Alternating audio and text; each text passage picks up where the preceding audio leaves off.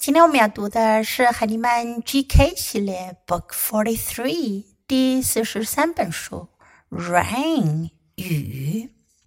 First, listen to the book Rain. Look at the rain. The rain is falling on a pig. Look at the rain. The rain is falling on the grass. Look at the rain. The rain is falling on a frog. Look at the rain. The rain is falling on the flowers. Look at the rain. The rain is falling on a bird. Look at the rain. The rain is falling on the trees. Look at the rain.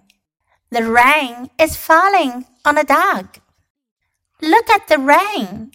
The rain is falling on me.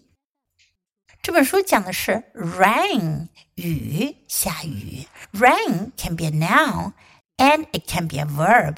Rain 这个词呢，既可以做名词用，也可以做动词用。在这里呢，look at the rain. Rain 是一个名词，表示雨。Look at 这是一个我们非常熟悉的句型。看，look at the rain. The rain is falling on a pig. 这是我们本书学到的第二个句型。The rain is falling on，雨落在什么什么上面。A pig，猪，pig。Grass，草地，草，grass。Frog，青蛙，frog。Flowers，花，flowers。Bird，鸟，bird。 Trees，树。trees. Dog, 狗 dog. 最后，the rain is falling on me，落在我身上。me 表示我。Now let's read the book together, sentence by sentence.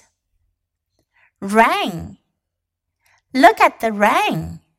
The rain is falling on a pig. Look at the rain. The rain is falling on the grass. Look at the rain. The rain is falling on a frog. Look at the rain. The rain is falling on the flowers. Look at the rain. The rain is falling on a bird. Look at the rain. The rain is falling on the trees. Look at the rain. The rain is falling on a dog. Look at the rain. The rain is falling on me. 这本书我们就读到这里，别忘了要继续练习反复朗读，直到你熟练掌握哦。Until next time, goodbye.